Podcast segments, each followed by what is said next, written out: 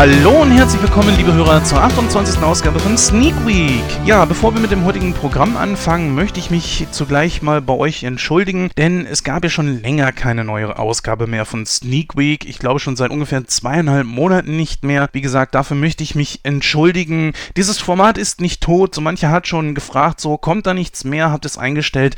Nein, wir haben es natürlich nicht eingestellt und wenn wir es einstellen würden, würden wir das nicht einfach so sang- und klanglos still und heimlich leise machen. Ähm, das würden wir schon entsprechend ankündigen.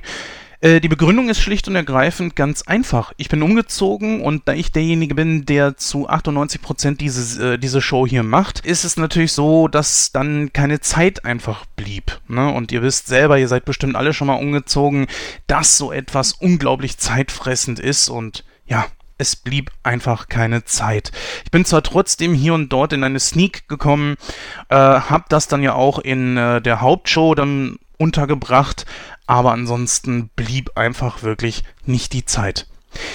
Ja, bevor wir mit der Show heute jetzt hier anfangen, beziehungsweise den Hauptthemen, da haben wir übrigens zwei Filme, nämlich äh, Simple, das war der, der Sneak-Film, den ich gesehen habe, und noch Jigsaw dazu habe ich noch ein paar kleine Ankündigungen hier, die ich euch gerne kundtun möchte. Zum einen haben wir äh, morgen bereits schon die neue Ausgabe von Nightcrow der Filmcast auf dem Äther. Eine richtig klasse Ausgabe geworden, ein bisschen lang, ich gebe es zu. Äh, aber ich muss gestehen, wir hatten Blade Runner von 1982 als Hauptthema und ich hatte im Vorfeld schon die Vermutung, dass das sehr exzessiv und sehr ausschweifend werden würde, weil es ein so hochphilosophischer Film ist, über den man so viel sprechen konnte.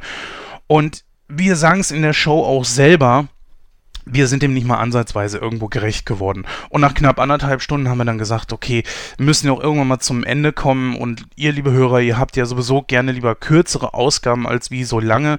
Und dann hatten wir auch noch zwei andere Themenblöcke mit dazwischen. Nämlich zum einen Kino aktuell, wo wir unter anderem über Thor Ragnarök so ein bisschen gesprochen haben, über äh, den neuen Fuck You Goethe und noch ein paar anderen kleinen Filmen.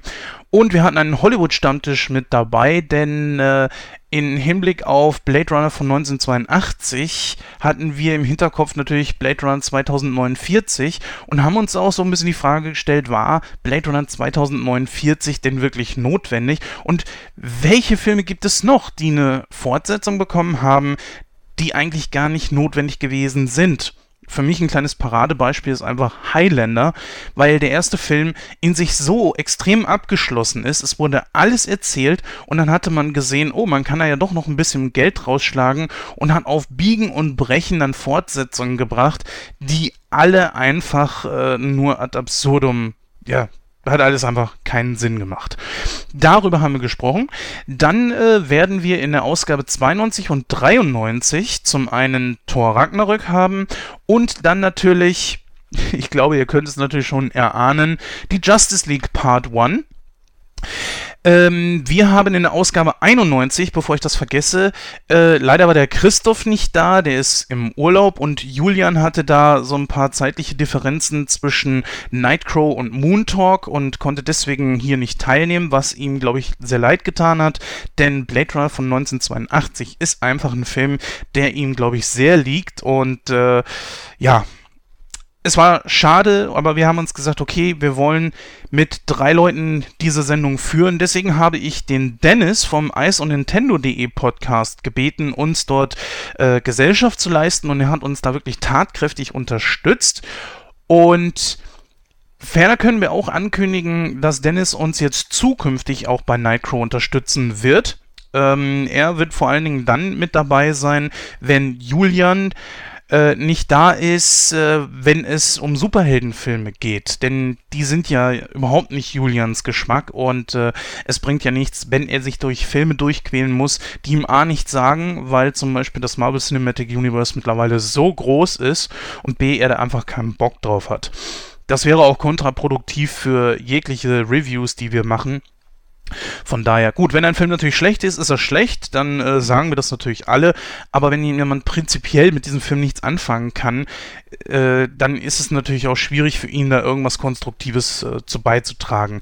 Und deswegen haben wir dann gesagt, okay, dann ist es doch ganz gut, wenn wir jemanden haben, der äh, sich mit der ganzen Thematik auskennt und das tut der Dennis und wird uns dann dementsprechend auch unterstützen. Und wie gesagt, in Ausgabe 91 war er schon mit dabei und ist wirklich sehr, sehr gut geworden. Dann haben wir äh, demnächst jetzt ich hoffe mal, dass das diese Woche auf jeden Fall klappt. Eine neue Ausgabe von Nightcrawler Serie, die wir aufnehmen werden. Da haben wir uns gesagt, nehmen wir uns mal die neue Star Trek-Serie vor, nämlich Star Trek Discovery. Diese Serie ist unglaublich kontrovers im Moment.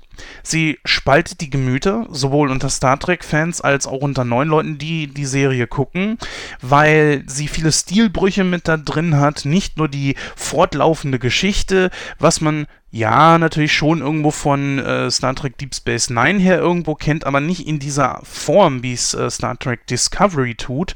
Und vor allen Dingen auch nicht in dieser Erzählstruktur. Und es gibt natürlich auch viele neue Designs, unter anderem bei dem, natürlich dem Schiff, das aber auch komplett anders aussieht als äh, wie andere.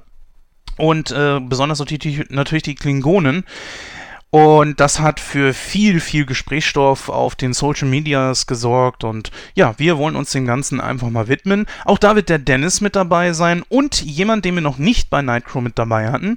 Da habe ich einen Aufruf gestartet äh, und da hat sich der gute Raphael gemeldet, hat ebenfalls einen Podcast, über den kann er dann selber in der Ausgabe dann entsprechend reden und euch sagen, worum es dabei geht. Und äh, zu guter Letzt haben wir ein Interview führen können mit der deutschen Schauspielerin Hansi Jochmann. Ja, sie ist äh, vor allen Dingen, glaube ich, in den letzten Jahren bekannt gewesen durch die äh, Reihe Pfarrer Braun. Das ist ja so eine Reihe gewesen, wo Ottfried Fischer die Hauptrolle gespielt hatte, so eine Krimiserie. Äh, das waren jeweils 22 Folgen a 90 Minuten, also richtig Spielfilmlänge, wo Hansi Jochmann auch eine der Hauptrollen gespielt hat. Aber Hansi Jochmann kennt man nicht nur aus diesem Film, äh, sondern halt eben auch zum Beispiel aus Kirmes, wo sie an der Seite von Götz George gespielt hat. Das war übrigens auch ihr erster Film. Äh, einen, den ich zum Beispiel unglaublich feier, ist äh, Otto der Außerfriesische, wo sie mit dabei gewesen ist. Äh, in jüngerer Vergangenheit war sie zum Beispiel im Labyrinth des Schweigens mit dabei oder Radio Silence, äh, der Tod hört mit Zettel. Und äh, ja, wie gesagt, das ist äh, eine der größten und besten deutschen Schauspielerinnen meiner Meinung nach. Sie ist aber auch vor allen Dingen Theaterschauspielerin. Wo allerdings natürlich die meisten von euch sie herkennen, ist natürlich ihre Stimme. Sie ist auch Synchronschauspielerin und bekannt durch ihre größte Rolle, nämlich sie ist die deutsche Feststimme von Jodie Foster. Aber man muss sagen, sie ist nicht prinzipiell eine Synchronschauspielerin, sondern sie ist in erster Linie Schauspielerin. Und äh, ihr könnt euch gerne mal ihre Vita angucken. Also sie ist unglaublich aktiv, was äh, das betrifft. Und so Synchronschauspielerei ist eher so ein Zubrot von ihr. Ja, sie hat wirklich sehr viel von ihrem Beruf erzählt, hat auch kein Blatt vor den Mund genommen. Das war ein äußerst interessantes Interview, was ich euch nur wärmstens empfehlen kann. Ich bin noch am überlegen, wo ich es reinpacken werde, ob in die Ausgabe 92 oder 93. Vielleicht passt es dann irgendwo thematisch. Wenn nicht, ist ja auch nicht so schlimm. Es ist auf jeden Fall ein richtig tolles und klasses Interview geworden und ich bin wirklich dankbar, dass die Frau so frei von der Leber weg erzählt hat. Ja, haltet auf jeden Fall die Augen offen. Wir halten euch auf dem Laufenden, wo dieses Interview dann kommen wird. Apropos kommen, kommen wir mal zu den beiden Filmen, die ich gesehen habe. Zum einen war das der Sneak-Film, das war ein deutscher Film namens Simple. Äh, hier haben wir Frederik Lau und David Cross in der Hauptrolle. Beide ja gar nicht so unbekannte deutsche Schauspieler. Obwohl ich sagen muss, äh, Frederik Lau hat ja unter anderem mitgespielt in Nicht mein Tag oder äh, ich sag mal, dem, dem, der Neuauflage von Die Welle mit Jürgen Vogel in der Hauptrolle. Mm, er, ist, er ist nicht schlecht als Schauspieler, kann man definitiv nicht sagen. Was ich aber ein bisschen bemängeln muss, ist, dass er eigentlich meistens immer irgendwie sich selber spielt. Ja, er hat immer die gleichen Gestiken, die gleichen Mimiken oder so. Vielleicht braucht er einfach mal irgendwie eine Rolle, die ihn komplett anders fordert, als das wie diese Rollen, die er sonst immer gemacht hat. Denn meistens spielt er ja in irgendwelchen Komödien mit oder halt eben irgendwelche Dramen. Simpel ist ja auch nichts anderes, also auch ein äh, Comedy-Drama. Und äh, ja, passt natürlich genau für ihn wie zugeschnitten, kann man sagen. Paraderolle halt einfach. David Cross ist zum Beispiel jemand, äh, der, was Schauspielerei betrifft, ein bisschen in komplett anderen Filmen mitgespielt hat. Zum Beispiel war er in äh, 2006 in Knallhart zu sehen, äh, 2015 in Boys Heaven. Was bestimmt jeder von euch kennt, äh, ist die Vermessung der Welt aus dem Jahr 2012 oder halt eben aus dem Jahr 2008, ein Film, den ich nur wärmstens empfehlen kann, nämlich Der Vorleser. Ne? Und äh, da hat er einer der Hauptrollen und ich fand diesen Film absolut genial und top. Also da haben wir jemanden hier äh, mit in der Hauptrolle dieses Films, wo man sagen kann, eine absolut Spitzenbesetzung. Wir haben auch noch äh, zwei wirklich bekannte Schauspieler, die in Nebenrollen mit dabei sind. Zum Beispiel Emilia Schüle. Ich könnte mir vorstellen, dass sie ebenfalls nicht jedem von euch was sagt. Sie war unter anderem auch in Boys 7 mit dabei, High Society zum Beispiel. Ja, oder ganz aktuell äh, aus dem letzten Jahr Lena Love. Wie gesagt, kann, also mir persönlich sagte sie erst einmal nichts, bis ich gelesen hatte, wo sie mit dabei war und dann fiel es mir wie Schuppen vor den Augen und dachte, ach so, ja, natürlich, klar, ähm, sicher, das hätte mir auffallen sollen. Und äh, dann haben wir noch den guten Axel Stein mit dabei, der hier äh, eine Nebenrolle spielt. Ich finde, auch ein bisschen verheizt wird. Ich finde, da hätte man ihm schon etwas eindeutigere Rolle geben können. Aber nichtsdestotrotz, auch so Nebenrollen spielt er wirklich gut und Axel Stein hat sich gemacht. Das muss man definitiv sagen. Seit nicht mein Tag bin ich ein absoluter Fan von ihm geworden. Ich meine, ich fand ihn vorher schon gut, aber äh, er ist wirklich, wirklich gut geworden. Und äh, ja, kommen wir mal zum Film selbst. Äh, in diesem Film geht es um ein ungleiches Brüderpaar. Wie gesagt, sie heißen Ben und Barnabas. Barnabas ist hier gespielt von David Cross und Barnabas ist halt eben sehr speziell, da er eine Behinderung hat. Er ist geistig ein bisschen zurückgeblieben, aber absolut liebenswürdig und sieht halt die Welt aus äh, seinen Augen. Einfach eine ganz spezielle Sicht auf die Welt, eine sehr einfache Sicht auf die Welt. Ähm, jetzt könnte man natürlich denken, dass so ein Charakter vielleicht auch schnell nervig ist. Nein, finde ich überhaupt nicht. In diesem Film kommt das nicht eine Sekunde vor. Und äh, sein Bruder Ben sorgt für ihn. Die beiden leben zusammen mit ihrer äh, kranken Mutter auf dem Land und er pflegt die beiden. Die Mutter ist leider sterbenskrank, ist auch die meiste Zeit des Films ans Bett gefesselt und äh, verstirbt auch leider sehr, sehr früh. War das jetzt ein Spoiler? Ja, ein kleiner. Aber man muss einfach sagen, es hat einfach, sonst würde der Rest der Handlung keinen Sinn machen, wenn ich euch die jetzt nämlich erzähle. Das Ganze ist zwar, wie gesagt, eine Komödie und Drama, mutiert aber auch so ein bisschen zum Road-Movie. Ich habe auch teilweise in irgendwelchen Foren gelesen, dass manche das als Coming-of-Age-Film gesehen haben. Und da muss ich schon sagen, äh, nein, definitiv nicht. Das ist definitiv kein Coming-of-Age-Film ich will ja niemandem was unterstellen, also jetzt hier nicht böswillig sagen, von wegen, wisst ihr überhaupt, was ihr da sagt? Ja, schlagt bitte mal nach, was das bedeutet, Coming of Age. Also, äh, Ben ist älter als Barnabas. Leider wird nicht gesagt, wie alt, aber er ist die, definitiv der ältere Bruder und Barnabas, und das wird in dem Film hier gesagt, ist 22 Jahre alt. Das hat nichts mehr mit Coming of Age zu tun. Coming of Age ist eher so ein Film wie, die Welle, wo ich gerade eben drüber gesprochen habe, Stand by Me, ja, oder auch S, der neue Film, oder auch der alte, ja, das sind so Coming-of-Age-Filme, aber definitiv nicht äh, simpel. Ja, worum geht's weiter in dem Film? Wie gesagt, leider verstirbt die Mutter und äh, dann geht's natürlich um das, ja, den Vormund für äh, Simpel, beziehungsweise Barnabas und die Vormundschaft fällt dann allein auf den Vater. Der Vater ist allerdings seit der Kindheit nicht mehr bei dem Brüderpaar dabei und hat sie im Stich gelassen. Und somit war die Mutter dann fortan alleine mit den beiden und musste sich um die kümmern. Somit war Ben auch sehr früh dann äh, in die Rolle gedrängt worden, so ein bisschen die Rolle seines Vaters einzunehmen. Und äh, er liebt seinen Bruder abgöttisch. Der Vater allerdings bekommt natürlich dann Bescheid, hier, äh, die Mutter ist verstorben, du hast die Vormundschaft und er sagt dann, ich möchte mich nicht um Barnabas kümmern und äh, sorgt dann dafür, dass dieser ins Heim soll. Ben versucht alles, weil er sich gerne um Barnabas kümmern möchte. Er möchte mit seinem Bruder weiterhin alleine dort auf dem Land leben und hat kein Problem, sich um ihn zu kümmern kann aber vor Gericht äh, und mit Anwalt nichts erwirken und irgendwann steht dann tatsächlich ein Polizist vor der Tür zusammen mit einem Sozialarbeiter und sie wollen Barnabas holen. Riesengroße Abschiedsszene, die auch sehr herzerweichend und rührend ist, auch von von Frederik Lau sehr, sehr gut gespielt, kann man nichts gegen sagen. Aber ganz besonders David Cross muss man hier hervorheben. Und irgendwas macht dann plötzlich Klick in Ben und er sagt sich, nein, ich lasse meinen Bruder jetzt hier nicht einfach irgendwo abstellen. Ich habe gesagt, ich will mich um ihn kümmern.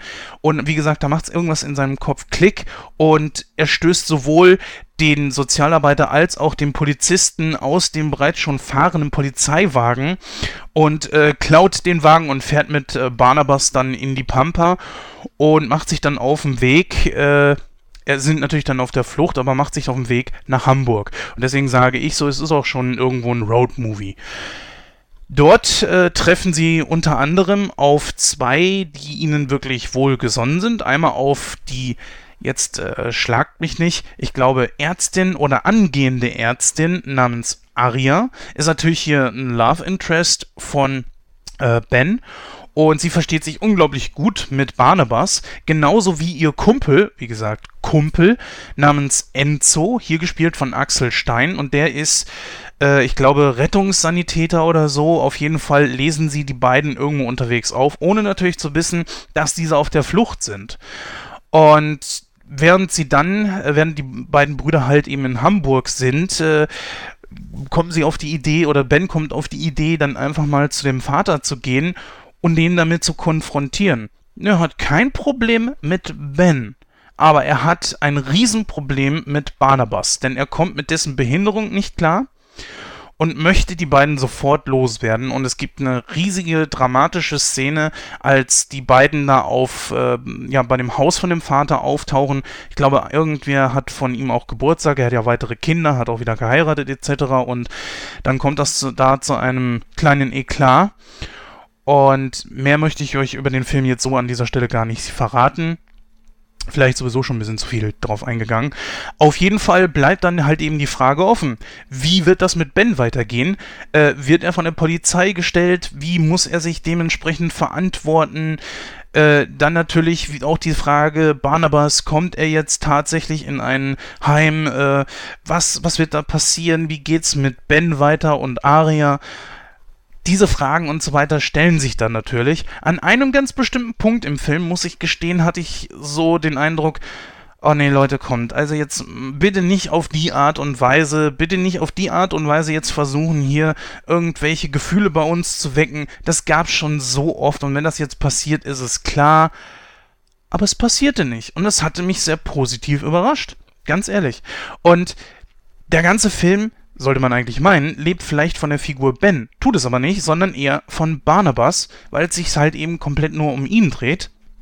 Bis auf die Nebenhandlungen halt, hier Love Interest und so weiter und so fort. Und man lernt einfach so auch, wie liebenswürdig er ist, wie einfach er die Welt sieht und wie Menschen auf ihn reagieren. Komplett verschieden. Gibt zum Beispiel eine wirklich tolle Szene mit Annette Frier die hier eine kleine Gastrolle hat. Sie spielt hier die Prostituierte Chantal.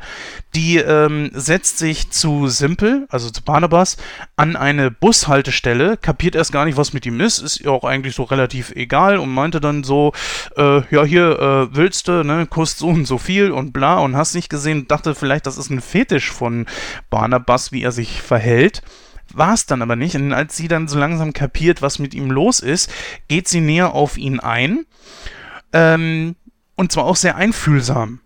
Dann aber kommt von irgendwoher ein, ich glaube, ihr Zuhälter.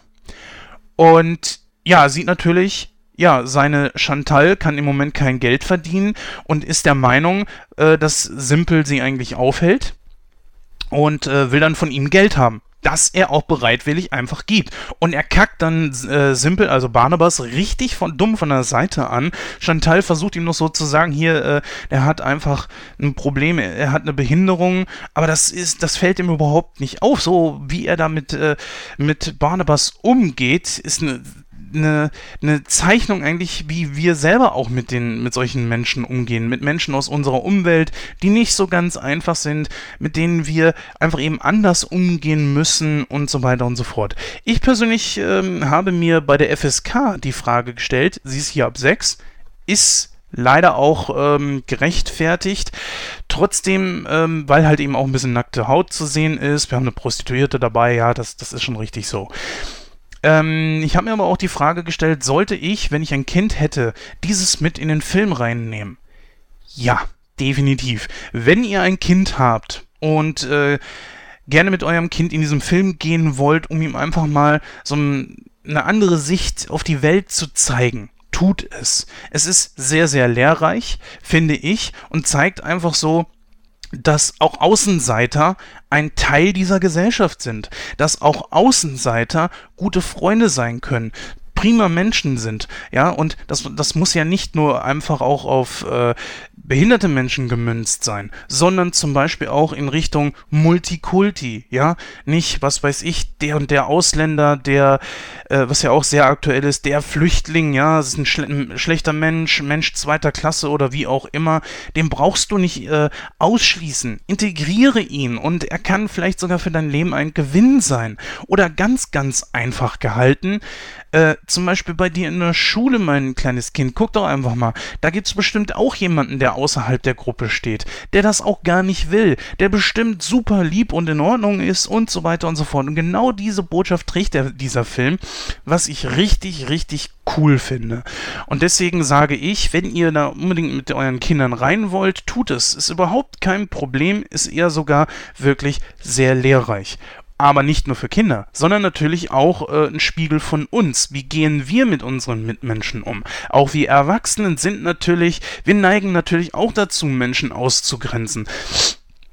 Entschuldigung. Wenn man zum Beispiel etwas hat wie äh, der erste Eindruck zählt, soll ich euch mal sagen, der erste Eindruck zählt einen absoluten Scheiß. Was zählt der erste Eindruck? Der erste Eindruck ist nur eine Momentaufnahme eines Menschen.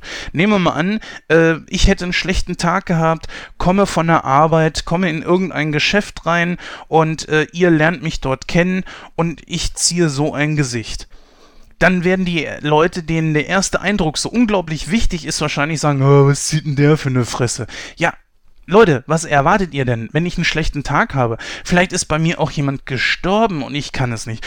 Oder vielleicht die einfachste aller Erklärungen. Meine Mundwinkel sind so gewachsen. Hm? Es gibt Menschen, ich habe zum Beispiel einen Cousin, dessen Mundwinkel, die sind so, das, das sieht immer aus, als würde er lächeln. Das wäre ein absolut freundlicher Mensch und immer fröhlich und hast nicht gesehen. Der kommt bei den Leuten super an, hat kein Problem, mit irgendjemandem in Kontakt zu kommen und so weiter und so fort. Das ist ein Riesenglück für ihn. Aber das hat nicht jeder. Und genau deswegen finde ich, dass gerade solch ein Film uns wiederum dann zeigt, so, dass wir an uns selber dann auch irgendwo arbeiten sollten. Dass wir nicht jeden gleich irgendwie so vorverurteilen sollen. Egal, ob er Ausländer ist, behindert ist, ob er äh, Außenseiter einer Schule ist, was auch immer, keine Ahnung, dass wir einfach mal die versuchen sollten, die Welt ein bisschen anders zu sehen, als wie wir es sonst immer tun. Nicht so steif, nicht voller Hass und so weiter und so fort. Ne, und das ist einfach die Botschaft, die dieser Film trägt. Geht rein, guckt ihn euch an. Oder zumindest zu Hause auf äh, DVD oder Blu-ray. Also er ist wirklich gut gemacht, kann ich nur bewerten. Hier haben wir, da der Film natürlich auch erst morgen rauskommt, äh, auf Moviepilot, äh, die Kritiker bewerten diesen Film ja, es sind nur zwei Kritikerbewertungen mit 75% die Community leider mit 28 Bewertungen nur 65% gebe ich ihm nicht. Ich gebe ihm zwischen 65, äh, 75 und 80% weil ich ihn einfach wirklich gut finde. Und das für einen deutschen Film. Und ich bin nicht mal ein Fan so von deutschen Filmen und ich glaube, das sagt schon alles. Ja, dann haben wir noch einen weiteren Film auf dem Programm und zwar habe ich mir Jigsaw angesehen. Jigsaw, der alternative Titel davon war eigentlich Saw 8 Oder Saw Legacy ist ein Film, der die, äh, die Saw-Reihe weiterführt, jetzt unter dem Titel Jigsaw. Warum man das gemacht hat, kann ich nur erahnen. Wie gesagt, der alternative Titel war halt eben auch Saw 8, was einfach auch zeigt, so dass es eine direkte Fortsetzung ist und das ist es auch. Nichts anderes. Ja? Also es wird hier jetzt nicht irgendwie, was weiß ich, die Geschichte von Jigsaw gezeigt, was ja äh, auch schon getan wurde in einem der anderen Filme, sondern ähm, einfach ein weiteres Spiel und die Geschichte wird fortgesetzt. Ist das jetzt gut? Ist das jetzt schlecht? Hm, das versuchen wir jetzt mal zu erörtern. Äh, vorab nochmal, warum hat man den Titel jetzt geändert? Ich glaube, dass es dieselbe Geschichte ist äh, wie bei zum Beispiel Rocky. Ja, warum hieß der sechste Teil nicht mehr Rocky 6, sondern Rocky Balboa? Oder warum hieß Creed nicht Rocky Balboa 2, sondern Creed? Ja? Äh, ich vermute, das hat einfach damit zu tun, dass Hollywood momentan nicht gerade so viel Bock auf die Nummerierung hat, weil das dann natürlich auch so einen gewissen Verschleiß irgendwie mit sich zieht, so nach dem Motto, oh mein Gott, da kommt jetzt, äh, keine Ahnung, Rambo 19 und äh, je mehr Teile, desto schlechter. Man arbeitet jetzt ja vermehrt einfach mit Taglines und ist mir persönlich eigentlich vollkommen egal. Äh, es ist und bleibt da so, es ist eine Fortsetzung und äh, ob das, ob da nun eine Zahl steht oder eine Tagline, es sieht einfach nur schöner aus. Hier brauchte man jetzt keine Tagline, einfach weil man sich für den Namen Jigsaw entschieden hat. Sorry Leute, es bleibt Saw 8, so oder so. In den Hauptrollen haben wir wieder Tobin Bell, der mitspielt. Er war ja schon in den anderen Teilen mit dabei. Ich weiß jetzt nur von Teil 1 bis 4. Denn äh, Teil 5 und 6 habe ich ausgelassen, weil ich die Teile einfach nicht gut finde. Und Teil 7 habe ich nur einmal gesehen, das damals im Kino, und er war so schlecht, finde ich, dass er, dass mir da eigentlich nichts von im Gedächtnis geblieben ist. Ich bin in diesen Film jetzt reingegangen, weil ich dachte, okay, wenn es jetzt wirklich so ist, dass die irgendwie Jigsaw zurückbringen, das transportiert ja, also diese Botschaft transportiert ja der Film, äh, der Trailer, habe ich mir gedacht, okay, die Teile mit Jigsaw, wo er noch wirklich am Leben war, waren cool. Ganz besonders der erste Teil, der ist absolut gut gemacht. Und deswegen dachte ich mir, naja gut, also ich mag Tobin Bell, ich mag ihn besonders als Jigsaw. Gucken wir mal, was kommt dabei jetzt rum? Ja, die Story ist eigentlich wirklich einfach. Es beginnt ein neues Spiel.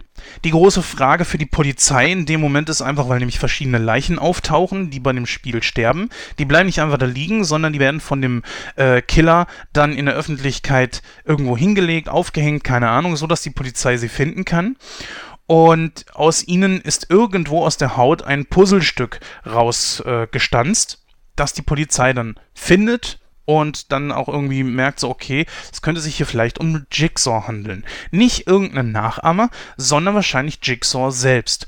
Und, wir haben es ja auch schon in den Trailer gesehen, deswegen verrate ich da nichts, ähm, war es so, dass sie sogar Hautpartikel unter den Fingernägeln von den Opfern finden, die auf John Kramer zurückzuschließen sind. Und dann beginnt das Spiel mit, lebt Jigsaw noch oder lebt er nicht? Und ich muss echt aufpassen, dass ich euch da nicht spoiler, denn genau von diesen Überraschungen, ob und ob nicht, lebt dieser Film. Äh, deswegen muss ich auch ab hier jetzt bereits schon Stopp machen, denn äh, sonst würde ich euch da spoilern.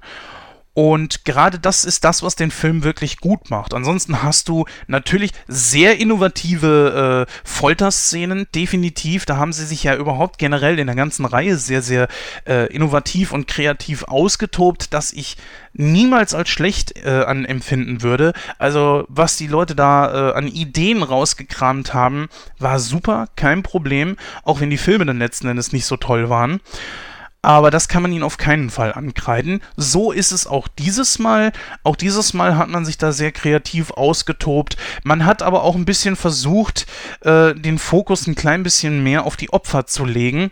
Denn ich sag ganz ehrlich, äh, das, was mir noch vom siebten Teil überhaupt im Gedächtnis geblieben ist, ist, dass mir die Opfer scheißegal waren. Ja, und äh, wenn dir die Leute, die, die Charaktere aus dem Film egal sind, dann ist es dir auch egal, ob sie sterben. Und das ist eigentlich auch etwas, was natürlich total kontraproduktiv ist, weil dann fesselt dich das auch nicht. Und dann ist dir auch egal, wie der Film weitergeht. Man denkt sich in dem Moment dann vielleicht sogar eher so, ja, ist ganz gut, dass die äh, endlich weg sind. In diesem Fall ist es etwas besser gemacht. Sagen wir es mal so, um es positiv auszudrücken. Man hat hier keinen kompletten äh, Neuanfang gemacht, indem man jetzt wirklich versucht hat, die, die Charaktere den Tiefe zu verleihen, aber man hat es schon besser gemacht, um es so zu formulieren. Ja, und dementsprechend äh, war es nicht komplett egal, also ich habe äh, im Kino gesessen und als bestimmte äh, Dinge über verschiedene Charaktere zum Beispiel ans Licht kamen, waren schon einige geschockt und äh, hatten irgendeine Verbindung zu diesem Charakter aufgebaut. Ob im Positiven oder im Negativen, das sei jetzt mal dahingestellt, aber auf jeden Fall war es nicht scheißegal, ob diese Leute dann gestorben sind. So, das hat der Film auf jeden Fall schon mal ein klein bisschen besser gemacht. Was er aber definitiv äh, besser gemacht hat, ist die, diese überraschenden Wendungen, wovon die meisten Saw-Filme halt eben leben. Wie gesagt, äh, 5 und 6 nicht gesehen und 7 total vergessen eigentlich. Äh, und hier hat man das ebenso und das macht diesen Film dann wiederum gut, sodass man ihn sich zumindest einmal sehr gut geben kann. Denn dann unterhält der Film auch sehr gut ist die Frage so, naja, man hat wieder Schauspieler dabei und der einzige, äh, der mir da was gesagt hat, war Tobin Bell. Und diese Schauspieler, die dabei waren, ähm, kenne ich jetzt ehrlich gesagt nicht wirklich irgendwoher obwohl sie schon in Filmen mitgespielt haben, die man kennen könnte. Zum Beispiel haben wir da Laura Vandervoort, die mit einer der Hauptrollen spielt. Sie war in Ted mit dabei oder V, die Besucher. Ja, ähm, das ist halt eben so eine Geschichte, kennt man, aber macht's das wirklich besser? Ich würde ehrlich gesagt eher sagen, nö. Ähm, ja, Tobin Bell, braucht man glaube ich nichts drüber sagen. Er ist ja ein wirklich guter Schauspieler, bekannt aus den vorherigen Teilen und äh, deswegen äh, unter anderem auch Goodfellas. Da kenne ich ihn auch zum Beispiel auch noch her aus dem Jahr 1990. Ein wirklich toller Schauspieler. Schade, dass er in den letzten Jahren nur noch auf diese Jigsaw-Rolle reduziert wird. Hm, ehrlich gesagt, ziemlich schade. Aber, naja, gut. Auch dadurch verdient er sein Brot Hauptsache, dass, ist, dass er überhaupt irgendwas hat. Versuchen wir das einfach mal positiv zu sehen. Äh, dann haben wir noch jemanden mit dabei, äh, der keine unwichtige Rolle hat. Äh, genau genommen geht es um Cullen Keith Ranny, ein Schauspieler, den ich so ehrlich gesagt noch nicht kannte, aber ein paar seiner Filme kenne ich auf jeden Fall. Memento zum Beispiel, ein absolut geiler Film, den wir auch unbedingt nochmal besprechen sollten. Paycheck? Und Butterfly Effect. Beides alles super Filme und äh, die man auch sich definitiv geben kann. Aber trotzdem ist er mir nicht im Gedächtnis geblieben. Tja, keine Ahnung. Wie dem auch sei. Äh, gucken wir mal, was hat denn Moviepilot diesem Film hier gegeben? Und äh, da kann ich gleich schon sagen, da schneidet der nicht gut ab. Wir haben hier sieben Kritikerbewertungen, ist leider auch nicht das meiste, mit 53 Prozent. Und äh, die Community mit 181 Bewertungen gab insgesamt im Durchschnitt 60 Prozent. Äh, das muss ich sagen, wird dem Film nicht gerecht. Er hat viele innovative Sachen dabei. Er hat natürlich auch den Einheitsbrei der Vorfilme auf jeden Fall und es ist definitiv eine Fortsetzung. Und äh, trotzdem hat er so viele überraschende Wendungen dabei, dass man sich einfach nur denkt so, hä, was, wie, äh? oh, geil, super, Hammer. Und nicht nur eine, das ist wirklich absolut top gemacht. Nur man muss den Zusammenhang dann auch erkennen. Aber da könnt ihr ja mal eure Meinung in die Kommentare schreiben, ob ihr den Zusammenhang gefunden habt oder nicht. Ich kann da leider nicht drauf eingehen, sonst müsste ich euch spoilern, das will ich natürlich nicht.